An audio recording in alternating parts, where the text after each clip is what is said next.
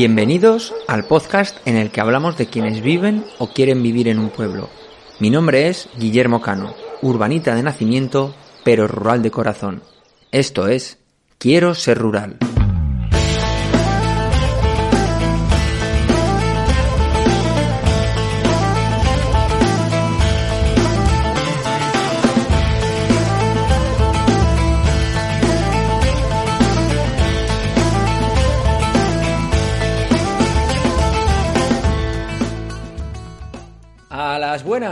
Volvemos a la carga en Quiero ser rural con el mes de septiembre. Un mes que sabe a despedida, a fin de fiesta, al maletero lleno de fruta y verdura, a querer pero no poder. El sueño del verano se acabó y muchos dejan su pueblo. Se van añorando todos y cada uno de los momentos de su infancia y donde ahora disfrutan cada año las preciadas vacaciones.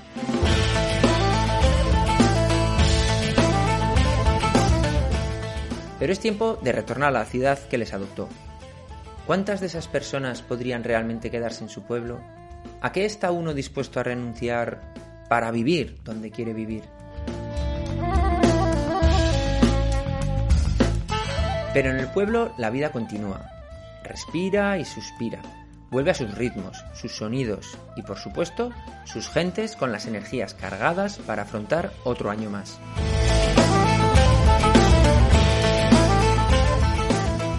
Septiembre marca el cambio de estación, mes de contrastes. El verano llegó a su fin, pero no significa que haya que renunciar al buen tiempo. Aún podemos disfrutar durante el día de calzado ligero y más de un día nos hará falta el gorro de paja. Sin embargo, a la noche ya hay que echarse una chaqueta para alargar la temporada de terraza en el bar.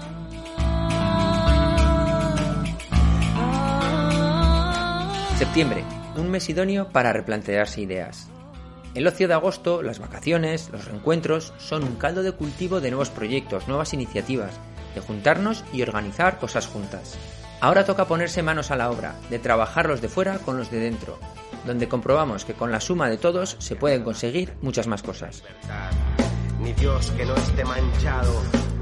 La comunidad que se genera en él es el patrimonio de mayor valor en nuestros pueblos. Podremos tener las plazas, el río, la chopera, los bancales, pero si no hay comunidad, no hay pueblo.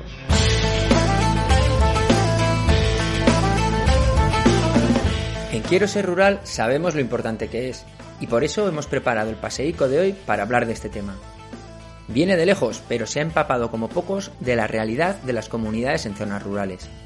He contactado con Alistair Adam Hernández, consultor e investigador de desarrollo rural. Con él he quedado para dar un paseo circular alrededor del pantano del Cañaveral, donde hablaremos de los pueblos y comunidades rurales resilientes. Pero antes de marchar, me paso por el bar. Buenos días, Guillermo. ¿Qué te pongo? Pues lo de todos los días, Fran. Un cortado y un refrán.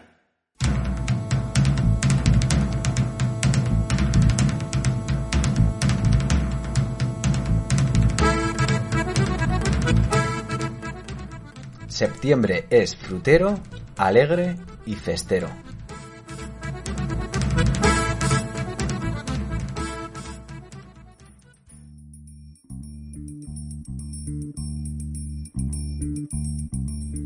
Aunque agosto vaya acaparando cada vez más atención, lo cierto es que la mayoría de las fiestas patronales pertenecen al mes de septiembre. Y es que históricamente es la fecha en la que había que terminar de cosechar todo lo que la primavera y el verano habían estado produciendo. El fin del pico de producción era una fecha perfecta para celebrar los bienes que tanto trabajo habían dado.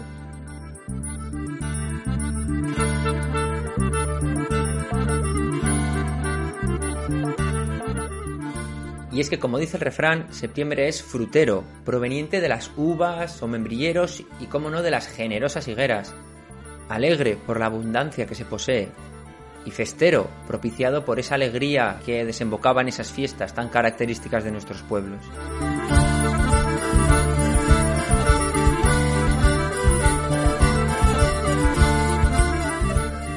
Así es septiembre, un mes que nos invita a suspirar después del intenso agosto, pero que nos viene a recordar que el otoño está a la vuelta de la esquina.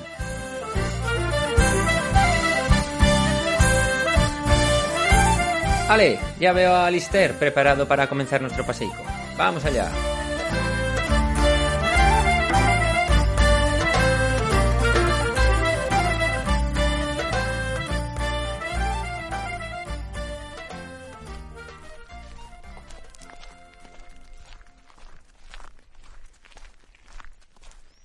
A los buenos días, Alister. Muchas gracias por acompañarme en este paseico en Quiero Ser Rural.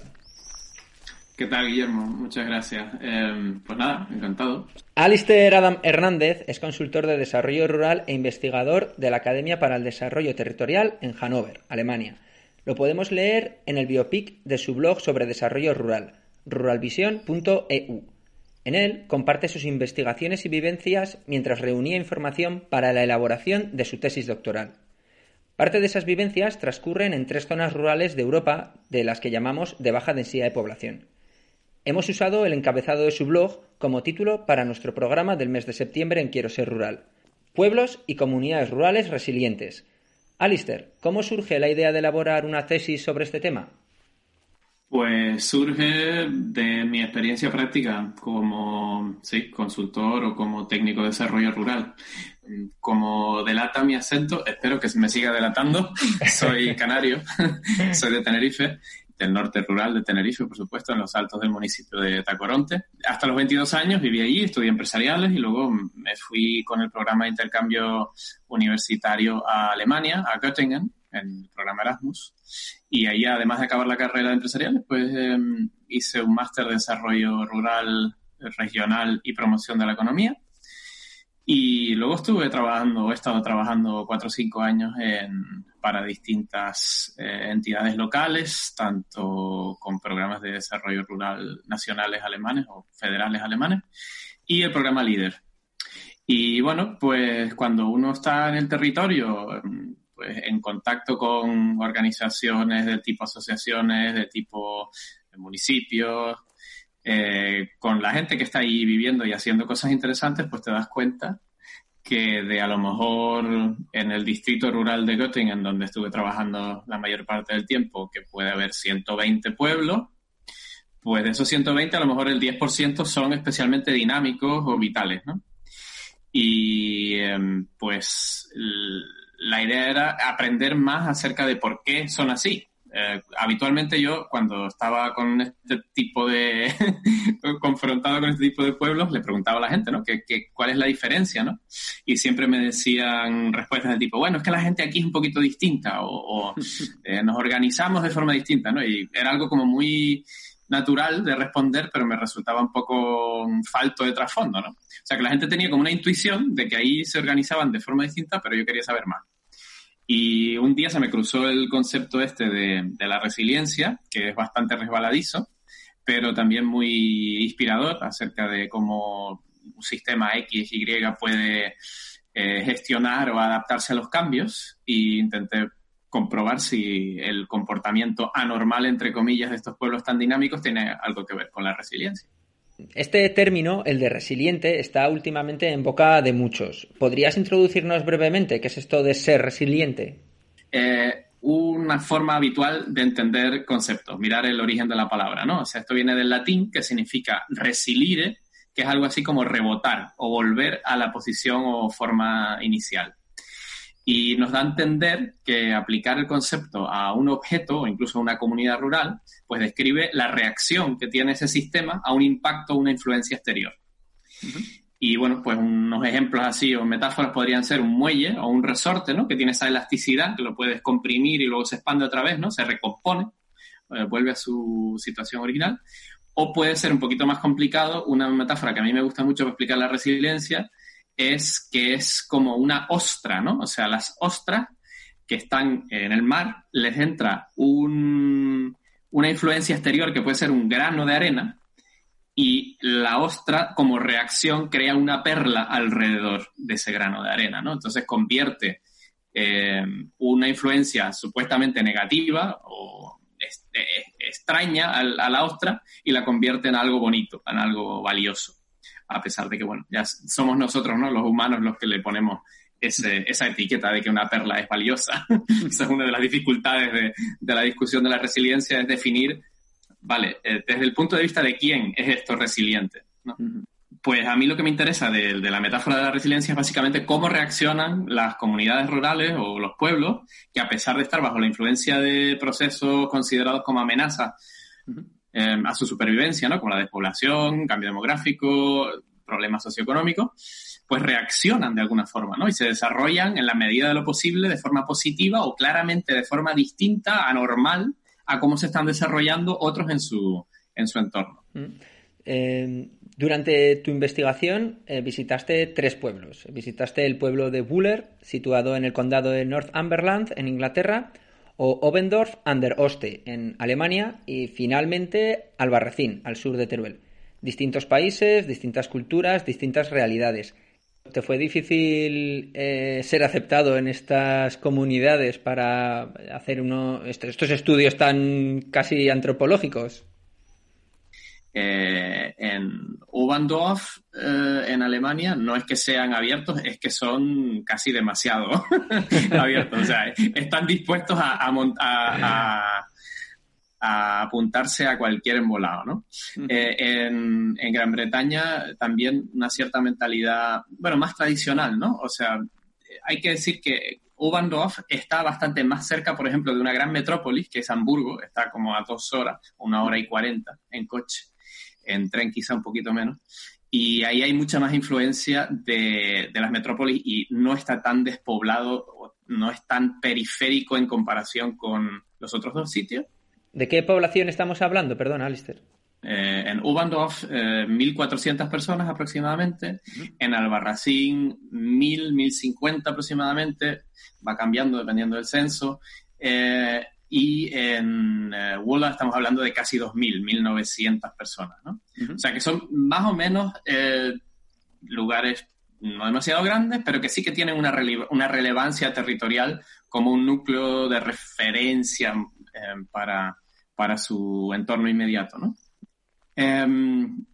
Hablábamos de la, de, la apertura, ¿no? Eh, y en el caso de, la, apertura mental, y en el caso de, la Sierra de Albarracín, ahí sí que se nota, em, pues como, como decía la gente eh, local, que la mentalidad de la sierra o la mentalidad mm, eh, serrana de montaña, pues sí es más, es más cerrada. Pero em, yo ahí tuve mi, mi, antídoto era básicamente hablar con todo el que se me cruce, ¿no? Intentarlo, por lo menos. Desde, desde quien, desde el eh, ganadero que me alquilaba mi pequeño piso para esas 10 semanas, em, en el bar con las compañeras del, grupo de acción local, pues intentar entablar conversación con el personal que está por allí em, y hacerse notar, ¿no? Si, si la gente es un poco más cerrada, pues hay que darle pie o sea, poner, poner de su parte, ¿no? Y bueno, ya luego, eh, en las últimas semanas, pues ya no es que todo el mundo me saludara, ¿no? Pero sí que la gente me traía algún, eh, algún regalillo de la huerta o cosas así, que la verdad te, te emocionan un poco, ¿no? Que dices, oye, está, está aquí y estás llegando. Si, si, todos, no, si todos ponen un poco de su parte, al final eh, podemos encontrar más puntos en común que, de, que nos diferencien. Oye, una cosa, en el, en el blog hay un concepto que me gusta mucho y resulta clave cuando hablamos de desarrollo rural. Es el llamado sense of place o sentido de pertenencia. ¿A qué os referís los académicos cuando lo nombráis? Hay una diferencia entre los territorios o los países más nórdicos y más, de, más mediterráneos, donde a lo mejor este sense of place se podría traducir en la actitud que tiene la gente con los bienes públicos, ¿no? Los bienes comunes, ¿no? Si ponemos de ejemplo eh, un banco bajo un chopo eh, para sentarse y observar el panorama, pues ese bien público puede ser lo que es de todos o puede ser lo que es de nadie, ¿entiendes? Entonces, pues si uno consigue por ese sense of place enmarcar eh, de forma colectiva que las cosas que atañen a la salud, a la educación, la cultura o las tradiciones, pues son algo por lo que hay que tomar responsabilidad y hacer algo por ello, pues puede ser muy en emancipador ese eh, sense of place. Quiero ser rural tiene un, enfoque eh, aragonés español, ¿no?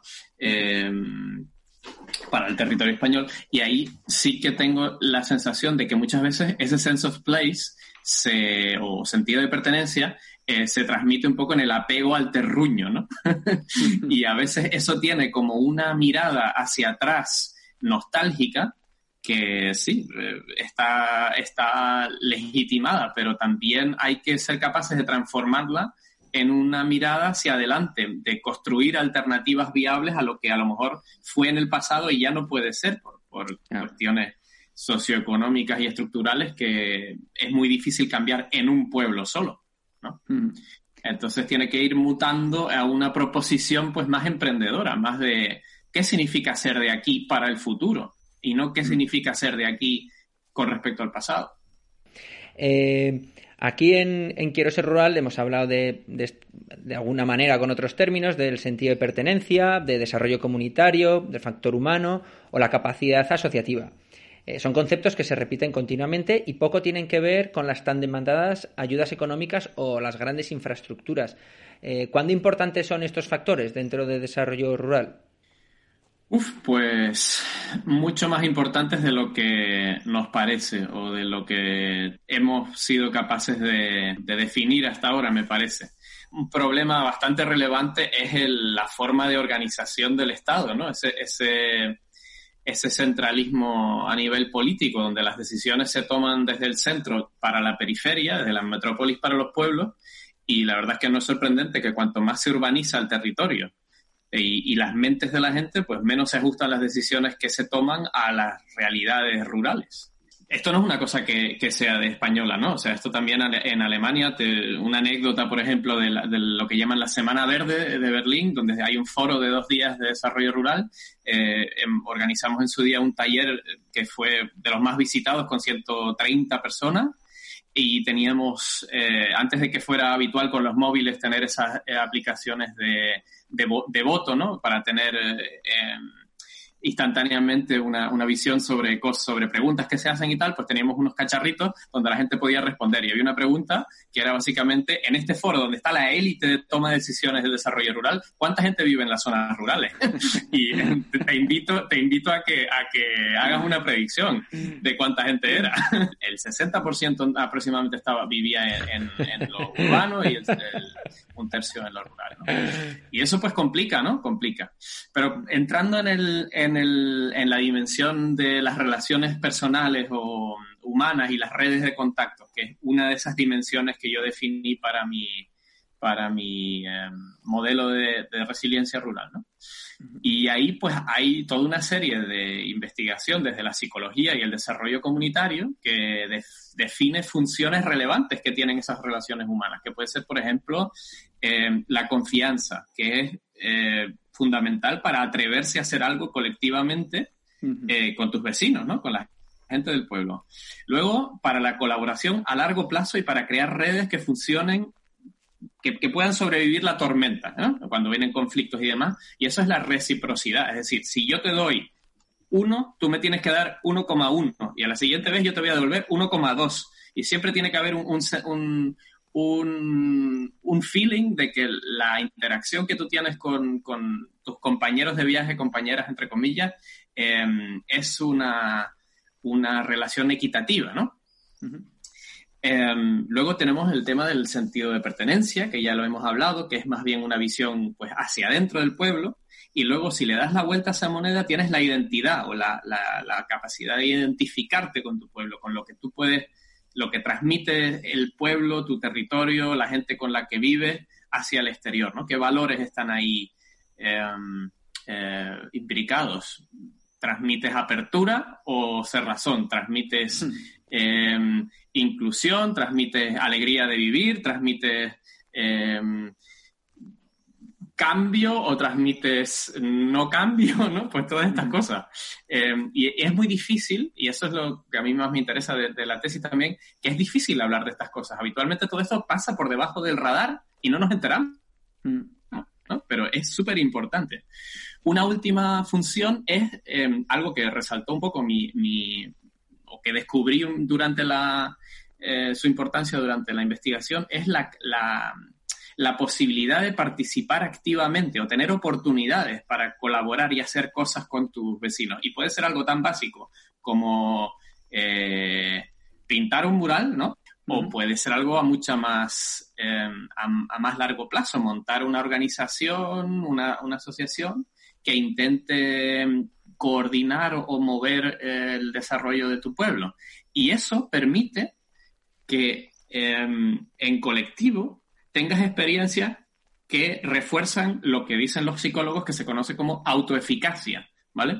Que es, una, es la experiencia o la percepción de que tú puedes superar retos con tu propio esfuerzo. Claro. Em, que tienes capacidad de acción colectiva, que, que, em, puedes... Em, bueno, todo eso hay que practicarlo y hay que vivirlo, ¿no? supongo que es un poco seco estar nosotros hablando de esto, pero cuando esta gente hace algo, eh, cuando esta gente, cuando tú, tú y tus vecinos organizáis algo eh, y bueno, y puede que salga mal, ¿no? Pero también cuando sale mal y cuando sale bien, pues tú formas ahí un equipo, ¿no? y ese sentimiento de autoeficacia es la que te convence para el siguiente reto. Es decir, ah, sí, pues ahora vamos a intentar lo siguiente. Eh, queda claro que, bueno, estos son como estas dimensiones de las que hablas, eh, son los primeros peldaños, los cimientos a los que deberíamos para empezar a construir nuestras, nuestras comunidades resilientes. Eh, ¿Hay alguna fórmula o guía para comenzar a, cimentar estos ideales? Tenemos la teoría, ahora ¿cómo podemos llevarla a la práctica? Es, mucho más productivo hablar de cómo se hacen las cosas em, que hablar de qué cosas son las que hay que hacer, ¿no? O sea, qué proyectos en concreto se lo tienen que definir eh, las comunidades rurales, los, los pueblos, los vecinos. Muchas veces tiene que ser eso podemos hablar de ello ahora, eh, un nivel geográficamente, territorialmente, eventualmente superior, ¿no? O sea, los retos, la despoblación, no, no es una cosa que sufra un pueblo, sino que sufre eh, pues muchísimas hectáreas de, de la España rural, ¿no? Entonces hay que buscar niveles de acción que se ajusten al nivel al que está, en el que está alojado el reto, ¿no? O sea, tú eh, por poner olietes, si te vas a dedicar a, combatir la despoblación de toda España tú solo, pues no te auguro un futuro de, felicidad, sino va a ser imposible, ¿no? Em, pero dando un par de, principios, ¿no? De qué es lo que yo he intentado mm, destilar de, de, esta experiencia de varios años, pues es que de alguna forma hay que darle mm, hay que darle un impulso a la autoorganización de las comunidades rurales. Eh, hay que crear, acondicionar espacios físicos para el encuentro, para el intercambio con una cierta intencionalidad. O sea, el bar del pueblo eh, es necesario mm, porque hay que eh, pues desconectar del día a día, hablar con la gente, pero lo que he visto en, en mis pueblos resilientes que he investigado es que tienen espacios donde hay una especial intencionalidad eh, de desarrollo. Es decir, un espacio donde puede venir gente de fuera a contarte su experiencia, ¿no? un escenario, un, foro de discusión, un, eh, dar formatos que sirvan para ver las cosas desde otra perspectiva, hablar de cosas con otro trasfondo, con otra gente. Em, llegar a conclusiones, bueno, es un poco como lo que decía Einstein, ¿no? Que si te dedicas a hacer siempre el mismo experimento, no te debería em, sorprender si siempre obtienes los mismos resultados. Entonces, ¿qué podemos cambiar, no? Em, después, otro aspecto que es cómo profesionalizar eso, ¿no? O sea, en, en, mi, en mi pueblo resiliente hay unas entidades legales, unas organizaciones clave que tienen personalidad jurídica propia, eh, una organización que sea capaz de canalizar un proyecto de desarrollo, ¿no? O varios, ¿no? O, de acumular varios, ¿no? Em, en Albarracín, por ejemplo, pues eh, un ejemplo clásico que conoce mucha gente en la provincia de Teruel, que es la Fundación Santa María, pues tiene un, ámbito de acción relativamente claro, que es la, eh, el poner en valor ese, ese patrimonio em, arquitectónico, cultural, eh, no solo ponerlo en valor en el sentido de, restaurarlo, sino también de darle usos, usos alternativos, ¿no? Que eso es uno de los grandes problemas del, desarrollo rural en general, es pensar siempre en los usos tradicionales del espacio rural o de las actividades económicas tradicionales, ¿no? Hay que buscar formas nuevas. Pues eso, eh, turismo em, en cierto, eh, de, cierta, mm, de cierto tipo, ¿no? O sea, eh, turismo técnico, ¿no? De gente que vaya a hacer conferencias. Eh, pues ese tipo de cosas son distintas, ¿no? Ubandorf en Alemania tienen un mosaico de organizaciones que hace este tipo de cosas. No solo tienen, tienen por ejemplo, un foro de, de discusión, que es una organización que está sin ninguna clase de forma jurídica, ¿no? Incluso así puedes empezar tú tienes una reunión informal el quinto día de cada mes, que es como funciona Ubandorf, y se reúne gente que tiene interés por hacer cosas en su pueblo y discuten cosas y em, se, eh, apoyan mutuamente, ponen cosas en movimiento, contactan al municipio, contactan al distrito, eh, buscan formas de financiación, y no tienen una forma jurídica, pero lo que sí que tienen es como una especie de constitución o unos estatutos que son, creo que son tres o cuatro principios fundamentales, que es transparencia, todo lo que se discute allí alguien tiene que apuntarlo y colgarlo en internet o incluso se manda a un newsletter, em, que haya equidad, ¿no? Es decir, que ahí, ahí va el alcalde, pero el alcalde no tiene más que decir que alguien que no tiene una posición formal en, un, en una asociación o en el municipio, lo que sea, ¿no? En el, en el, ayuntamiento. Otro principio es eh, la proactividad, ¿no? Que es decir, no, si, tú vas allí y propones algo, es porque tienes la intención de contribuir a ese algo, porque es, obvio que si tú vas, propones algo y pretendes que otra gente lo haga, igual no, no, o sea, no, eso no va a tener tracción, no va, no va a salir adelante, sino que tiene que haber gente que esté detrás de esa idea. Sí, para eso tienes, si no, las barras de los bares también, que tienes mucha gente que propone cosas pero no hace nada. El típico, o la, típica idea de, claro, es que habría que. ¿No? Pues sí, muy bien, pero ¿quién lo va a hacer? Eh, bueno, pues esas plataformas de desarrollo pueden tener eh, forma jurídica diversa, pero tienen que ser, pues eso, atractivas, porque claro, mucha gente me dirá, o bueno, desde la perspectiva española, donde el municipalismo es muy fuerte, y bueno, no es eso no es solo negativo, también tiene aspectos positivos que tu municipio sea eh, un, un, ente de referencia donde los, donde los habitantes y los eh, residentes digan, oye, eh, mis intereses alguien tiene que, representarlos y, tengo estas necesidades. Pero por otra parte, el desarrollo histórico que tenemos, donde mucha gente dice que lo haga el ayuntamiento y el ayuntamiento no puede hacerlo porque no tiene capacidad de personal, de financiación, de tiempo, ¿no? Eh, porque tiene que hacer otras muchas cosas, pues a lo mejor hay que buscar alternativas que resulten atractivas a mucha gente o a, más gente de la que hasta ahora se, siente interpelada para contribuir al desarrollo de su pueblo. Y muchas más cosas, atraer conocimiento de fuera, eh, ¿no? Tener, tener esa, esa humildad para decir, hay gente de fuera que sabe a lo mejor mejor lo que se podría hacer que, que lo, que sabemos nosotros. Y que obviamente habrá que adaptar a la realidad local, ¿no? O sea, eh, hay que hacer una combinación de conocimiento y saber práctico local e ideas eh, que a lo mejor pueden venir de Finlandia, ¿no? O sea, y no por ser de fuera van a ser malas. Por ejemplo, una, una característica muy habitual es donde, donde hay personas clave que son capaces de saltar sobre su sombra, como se dice en alemán, y aceptar que las ideas de la gente, que a lo mejor es un rival, entre comillas, político, o es una persona con la que no tiene, no congenia mucho, pero esa otra persona tiene una idea buenísima y hay que apoyarla a muerte, ¿no? A pesar de que no sea la tuya. Hmm. Bueno, a ver, Alistair, nos, estás dando muchas pistas y, y, como una guía para de buenas prácticas. Em, una cosa que me gusta hacer mucho en Quiero ser rural es darle la vuelta a la tortilla y hablar de, lo que estamos haciendo mal, ¿no? Eh, ¿Cuáles son esos factores que se repiten y nos impiden de alguna manera lograr nuestro objetivo? ¿En qué estamos fallando?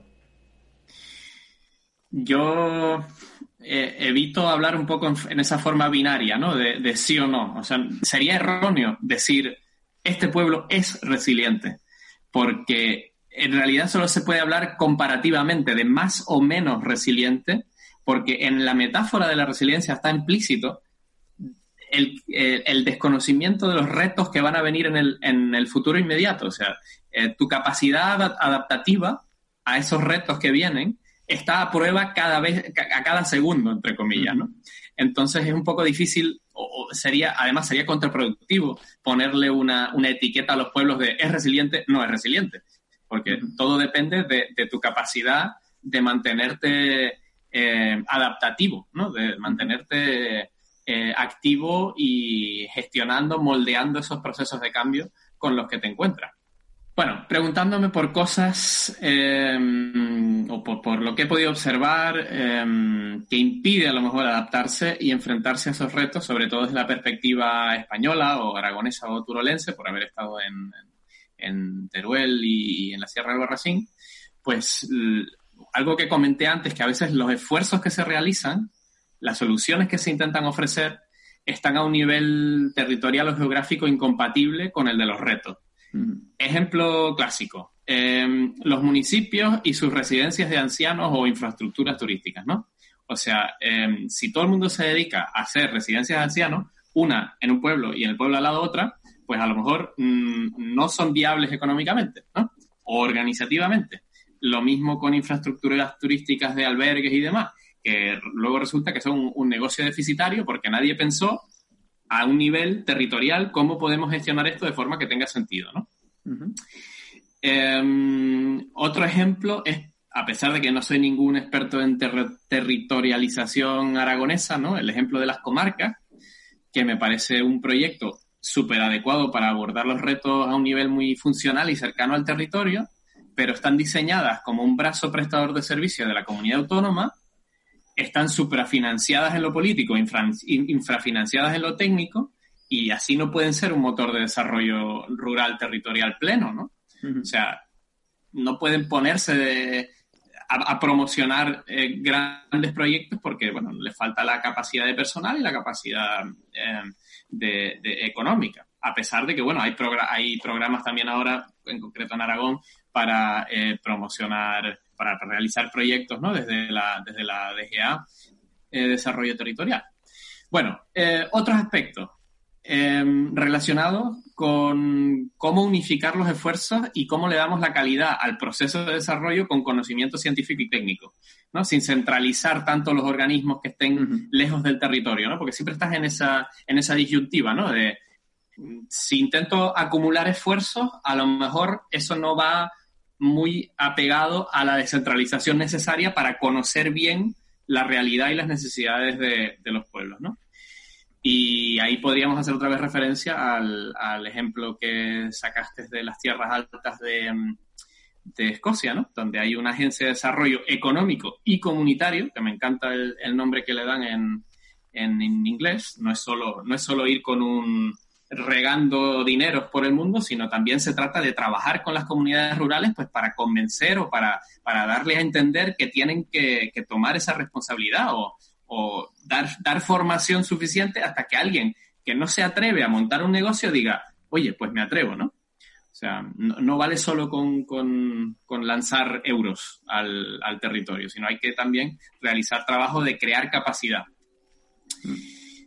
Em, otro aspecto es desacoplar el vaivén político de cada cuatro años de, estos procesos de desarrollo, porque los pueblos que yo he estado viendo, eh, estos tres, tienen procesos de desarrollo rural que van desde 10 años hacia atrás hasta más de 30 años. O sea, estamos hablando de largo plazo. Y la continuidad de las personas, de los equipos humanos y las organizaciones es súper importante porque acumulan capacidad, experiencia que se pierde cada pocos años si nos convertimos en víctimas de lo que yo en Alemania llamo la proyectitis, ¿no? O sea, si tú tienes un proyecto piloto detrás de otro, detrás de otro, detrás de otro, eh, no se puede afianzar eso, ¿no? Cambias el personal, cambias la estructura. Claro, esa, esa capacidad, esa inteligencia eh, que se va mm, acumulando, pues se pierde. Y así imposible. Y bueno, pues un poco así, eh, por último, pues lo que hablamos de las, de las organizaciones, ¿no? De, las organizaciones que puedan en el pueblo o a nivel comarcal, pues eh, acumular esa inteligencia, esa reflexión colectiva y la traduzcan en capacidad de acción colectiva. En el paseico de hoy está quedando claro que somos los máximos responsables del futuro de nuestros pueblos, pero tampoco tenemos que olvidar que los entes públicos son los que facilitan nuestro desarrollo. En Quiero ser rural hemos visto que las relaciones público-privadas juegan un papel muy importante. Antes has estado hablando ya de estas entidades. ¿De qué manera se gestiona esta relación en estas comunidades resilientes que has conocido? Bueno, pues sí, ha sido uno de las em, de los descubrimientos más importantes para mí, o sea, dentro de la de mi doctorado, es crear o bueno, acumular conocimiento, crear capacidades organizativas, ¿no? donde esas organizaciones clave del territorio son las que realmente sacan, sacan cosas adelante. Y las más potentes son efectivamente alianzas público-privadas, ¿no? Con personalidad jurídica propia Em, y actúan como, como herramientas de desarrollo, ¿no? Porque pueden firmar contratos, pueden mantener personal, pueden gestionar subvenciones, eh, obtener beneficios que reinvertir en la comunidad, ¿no? Y, y, atraen, al no ser solo administración pública, pues a lo mejor son atractivas para gente que está viviendo en el pueblo y está, entre comillas, pues eh, reticente a, lo que hace la, eh, la mano pública, es la palabra en alemán, a lo que hace la, el sector público, ¿no?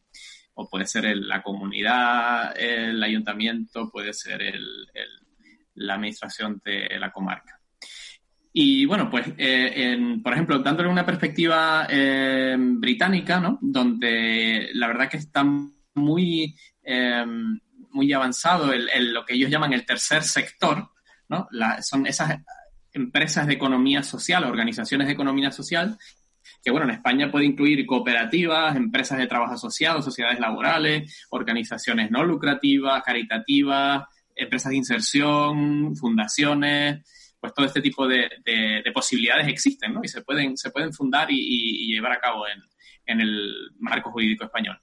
Pero bueno, volviendo al británico, Em, el núcleo o el motor de desarrollo de Bula es como una especie de agencia de desarrollo local que tienen en una forma jurídica muy particular. En, inglés se determina esto, eh, a Development Trust es como una sociedad fiduciaria, si lo traducimos eh, literalmente, pero en realidad es como una fundación de desarrollo. Y em, en particular en, en Woola, este Development Trust, el Glendale Gateway Development Trust, gestiona y le saca rentabilidad a diversos activos, que pueden ser, en unos casos son bienes inmuebles, o sea, son eh, pisos y eh, casas que tienen en el pueblo y que han ido comprando sucesivamente o les han sido donadas, una cosa muy, muy habitual en, eh, Inglaterra o en el, en el, mundo angloparlante, ¿no? Las donaciones y el trabajar de forma caritativa y demás en España a lo mejor eh, se trabaja más con sesiones, em, pues estos edificios son alquilados a, personas de, normalmente son gente mayor, ¿no? Porque están adaptados eh, para gente con movilidad reducida y demás, y obtienen, obviamente, pues un beneficio de, esos inmuebles. Además, tienen otros inmuebles en la, en la pequeña calle comercial que tiene Huelva, con sus 2.000 habitantes, ¿no? Tiene esa cierta función de, donde la gente va a aprovisionarse, al banco, estas cosas, y ellos tienen seis locales comerciales que obviamente alquilan a un precio social. Entonces, eh, los que alquilan esos, eh, esos locales, pues saben que su, em, el que se los alquila tiene un interés en que se mantenga eh, una calle comercial vital y, e interesante y pues si un mes les va fatal, pues ahora con el COVID, pues, pues saben que no les va eh, a cancelar el contrato de buenas a primeras, sino que quieren que se mantengan allí y les vaya bien. Em, además de eso, les pertenece el albergue, tienen, en Wola hay un albergue y ellos lo gestionan y obtienen ingresos de eso. Y por último, son los que gestionan el centro social del pueblo, que es un ejemplo súper interesante porque en ese inmueble, que es bastante grande, tienen la, biblioteca municipal, una pequeña oficina de turismo porque están justo a las afueras de, un parque nacional, muy chiquitito, pero es un parque nacional eh, inglés, y tienen algunos turistas que van por ahí, entonces hay un acuerdo con el condado que financia pues unas cuantas horas a que una persona que pertenece a la plantilla del plan de Gateway Trust pueda dar allí asesoría a los, ¿no? que le explique a los turistas dónde pueden ir y qué es bonito y qué pueden hacer. Hay una estación de policía, hay oficinas alquiladas asociaciones y a pequeñas empresas, que es un espacio de como de coworking. Luego tienen dos grandes espacios de reuniones y charlas. Y entonces lo que comentábamos antes de, de ese, de, de esas oportunidades donde la gente se puede reunir, puede hablar de de otros temas, obtener, eh, tener inputs del exterior o de gente que vive allí y hace cosas interesantes, pues se puede eh, dinamizar socioculturalmente y además eh, empresarialmente el pueblo desde este, desde este núcleo, ¿no? Desde este motor de, de desarrollo. Interesante también es, obviamente, la forma de organización y toma de decisiones. Antes dijimos que se parece un poco como una fundación, pero no tienen un patronato clásico, ¿no? Donde cuatro o cinco personas toman las decisiones o organizaciones eh, que son patronas toman las decisiones, sino que hay eh, miembros y una junta directiva. O sea, en todo Bula, que son 2.000 personas, 400 personas, tanto jurídicas como privadas, son miembros del Glendale Gateway Trust y pueden influir una vez al año en la asamblea de miembros en quién va a ser, eh, quién, quién tiene una candidatura para el, eh, la junta directiva y también sobre decisiones que se toman eh, en, esa, en esa asamblea, ¿no? Y luego, eh, los miembros de la, de, la junta directiva están divididos en dos, entre, entre dos tipos. Hay unos miembros que son siempre fijos y que dan un ¿cómo decirte? Eh, realizan esa función de representación cruzada con otras entidades relevantes del territorio, que son el municipio, es decir, el ayuntamiento tiene un representante fijo, eh, la administración del distrito tiene un representante fijo, la asociación de eh, comerciantes tiene un representante fijo y creo que la asociación de agricultores y ganaderos, ¿no? Y luego hay cuatro o cinco puestos más que siempre van rotando y son gente del pueblo que eh, tiene una candidatura, ¿no? Y les votan o no les votan.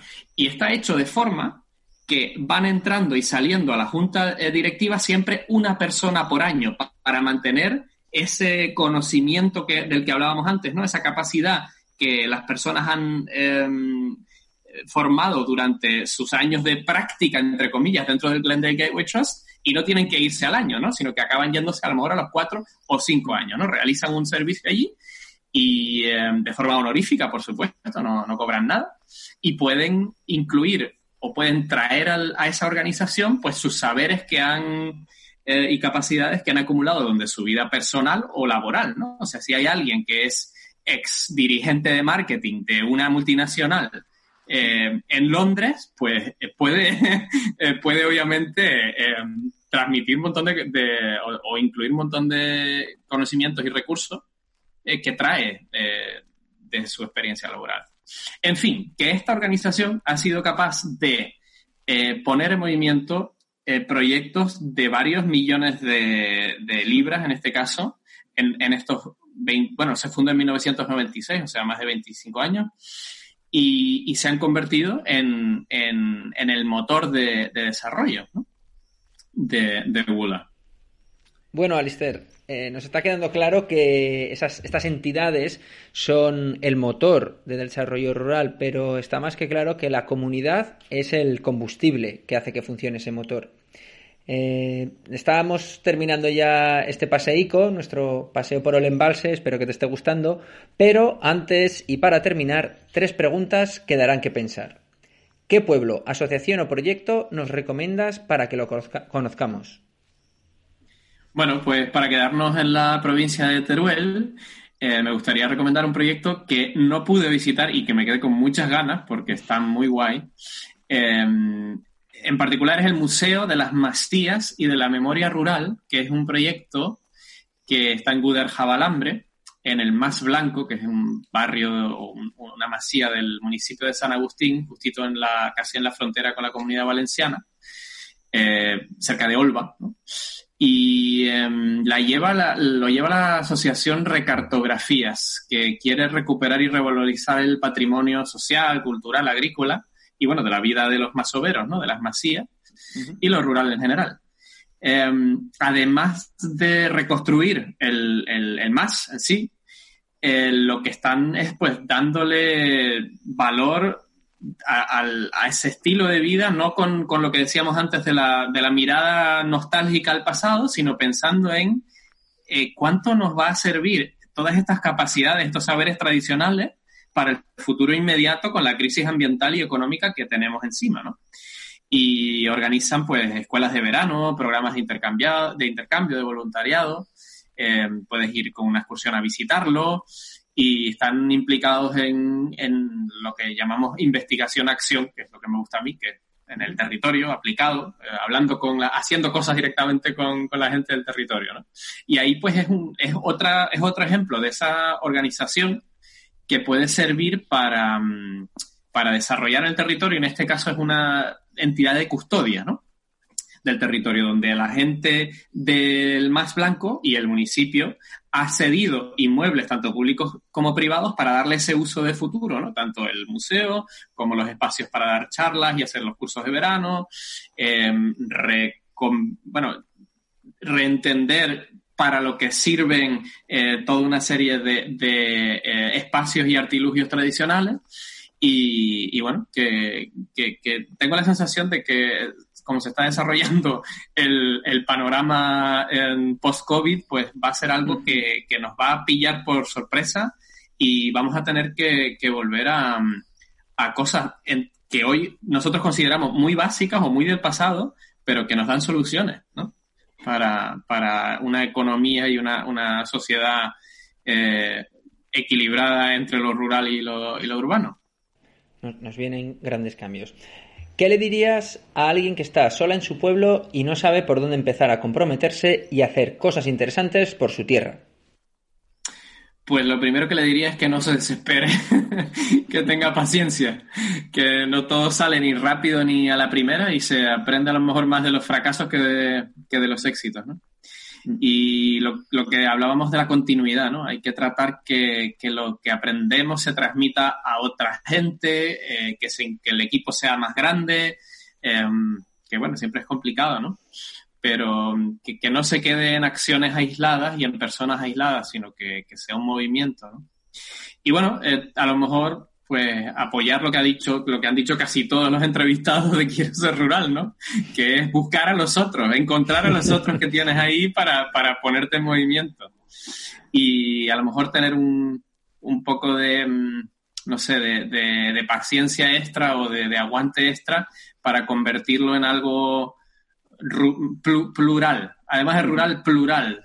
Eh, lo complicado es eh, tener esos principios, los que hablaba antes, ¿no? de, la equidad, de, la proactividad y tal, y mantener eso en un contexto de personas con, con las que a lo mejor no te une tanto, ¿no? Porque eso es lo que le va a dar potencia al movimiento, cuando se combinan las experiencias, eh, los saberes, las biografías de gente que son distintas entre sí es cuando eso se adapta al territorio, porque es que el territorio es diverso.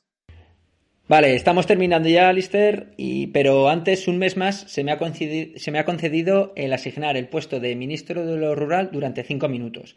Para este mes de septiembre, Alistair Adam, te asigno este puesto. Así que, sin más, aprovecho y te pregunto, como nuevo ministro de lo rural, ¿qué proyectos, iniciativas o propuestas te marcarías como objetivo prioritario para ayudar al mundo rural? Bueno, de, broma voy a repetir diciendo que esto es una carrera de ultrafondo, o sea que como solo me deje este mes no voy a conseguir nada. pero, pero bueno, que eh, estando en un ministerio, por ejemplo, eh, o sea, el ministerio a nivel nacional, lo primero que tienes que hacer es establecer mecanismos de diálogo e intercambio con los otros ministerios que son relevantes para el desarrollo rural, ¿no? O sea, eh, tanto con, bueno, a nivel de ministerio y a nivel de eh, las eh, comunidades autónomas, las organizaciones representantes de las administraciones locales y, bueno, un, un, cúmulo multiactor y multinivel con los que tendrás que trabajar eh, para realizar desarrollo rural.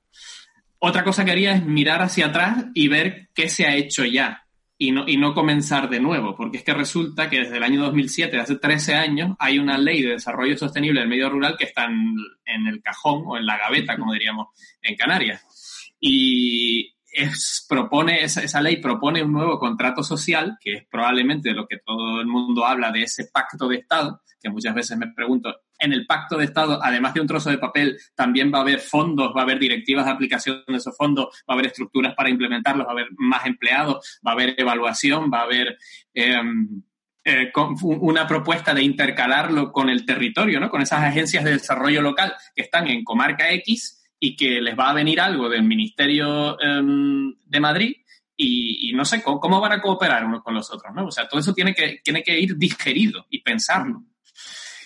Y si me permites hacer un último deseo, ¿no? Los tres deseos de la lámpara, em, me preguntaría em, si hay un foro, antes te comentaba de la Semana Verde de Berlín, que hay un foro de desarrollo rural donde se junta, eh, eh, bueno, por, llamarlo de una forma un poco negativa, la élite del desarrollo rural, ¿no? O sea, toda esa gente con esas buenas ideas y con, ese saber, ¿dónde está ese foro en España?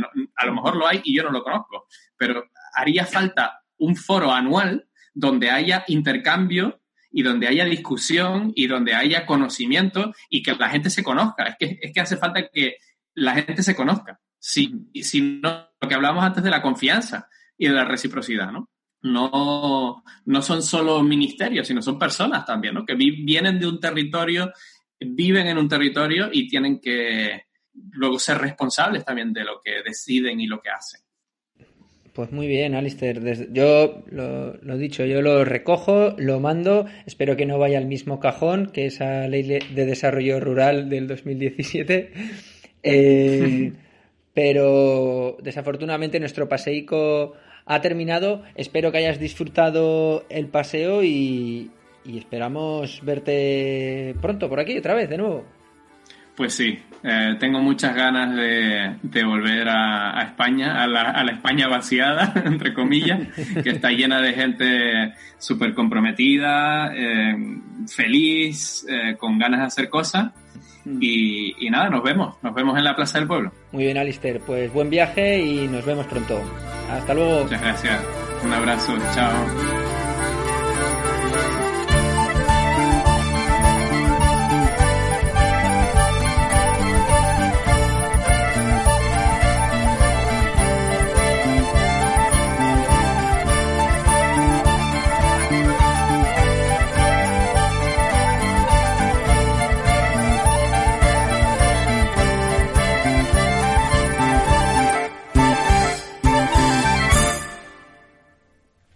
Hombre, dichosos los ojos. ¿A quién tenemos aquí? A Yolanda la banda.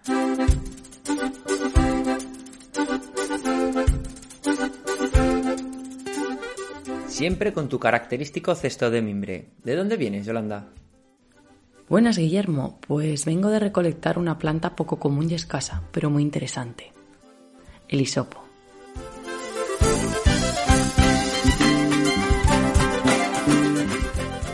Esta planta la podemos encontrar de manera silvestre entre altitudes de 700 y 1300 metros, pero también la podemos cultivar en una maceta grande o un trocito de tierra, ya que con poco se conforma.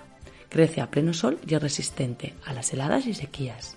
Su floración es de junio a septiembre, siendo sus flores de un color azul marino morado, desprendiendo un olor único e intenso.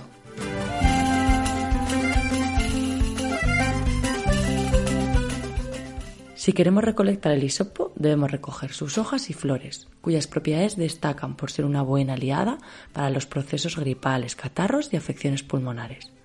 Como vamos hacia el invierno, está muy bien tenerla en nuestra botica.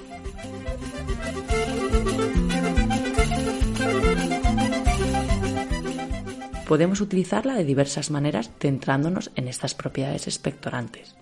Por un lado, sus flores y hojas secas pueden servirnos para hacer baos, también, en forma de aceite esencial, podemos echar unas gotas en un humificador. Y por último os propongo un bálsamo para aplicar en la zona del pecho. Para este bálsamo necesitamos un recipiente de cristal de la capacidad que queráis, cera de abeja, aceite de oliva y aceites esenciales de hisopo y tomillo que podéis adquirir en una arboristería o bien vía online. Tiene que quedar una mezcla fácil de aplicar. Ejemplo, si el recipiente es de 50 gramos, necesitaremos 45 de aceite de oliva y 50 gramos de cera de abeja, además de 12 gotas del total de aceites esenciales.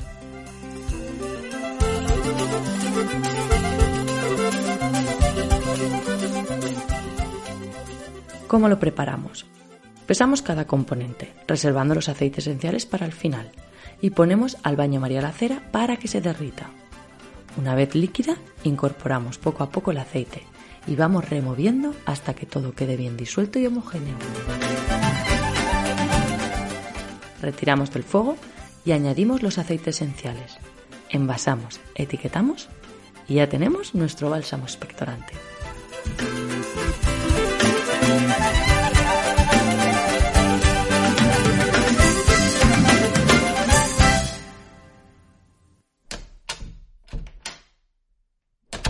Si el pueblo es un ser vivo, sus habitantes, su comunidad, son el alma del mismo. Esa entidad intangible e inmaterial que los hace únicos y les confiere la capacidad de estar vivo. Un ser vivo formado por calles, plazas, tiendas, bancales y caminos, pero sin una comunidad que habite en estos lugares, el pueblo no tiene vida. Y no, no es fácil. Es paradójico que siendo el ser humano el más social de los animales, le cueste tanto asumir esa responsabilidad, el rol de vivir en comunidad.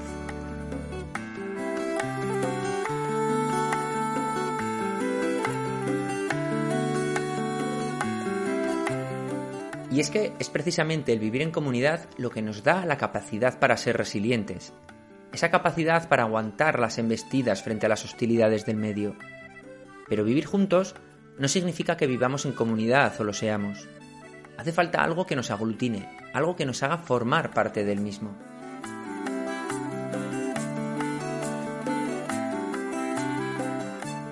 Hoy hemos conocido uno de sus aglutinadores, el sentido de pertenencia. Este pegamento ha de ser hecho por quienes queremos vivir en nuestros pueblos.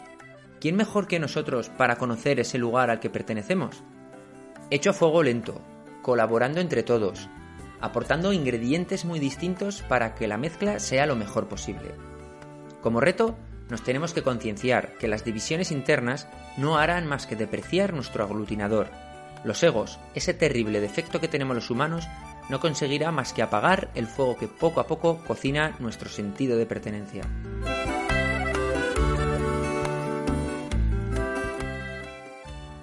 Pero lo haremos, superaremos las divisiones, aplacaremos los egos y conseguiremos convertir esas partículas de arena en brillantes y nacaradas perlas. Por nuestra parte, esperamos haber conquistado vuestras orejas y que nos acompañéis en futuras escapadas. Juntos conoceremos nuevos caminos y nuevos horizontes. En la realización de este paseo hemos estado Roberto Morote y Guillermo Cano. Antes de irme, recordaros que dejéis vuestros comentarios y suscribiros a través de las plataformas iBox, iTunes, Facebook, Spotify o desde nuestra web quiero ser rural.com. No olvidéis ayudarnos a llegar al máximo de gente posible dándole al me gusta, al like, al corazón y que lo compartáis. Que lo compartáis y que habléis de él con vuestros vecinos y vecinas, en el bar, en la puerta de casa y en la plaza del pueblo.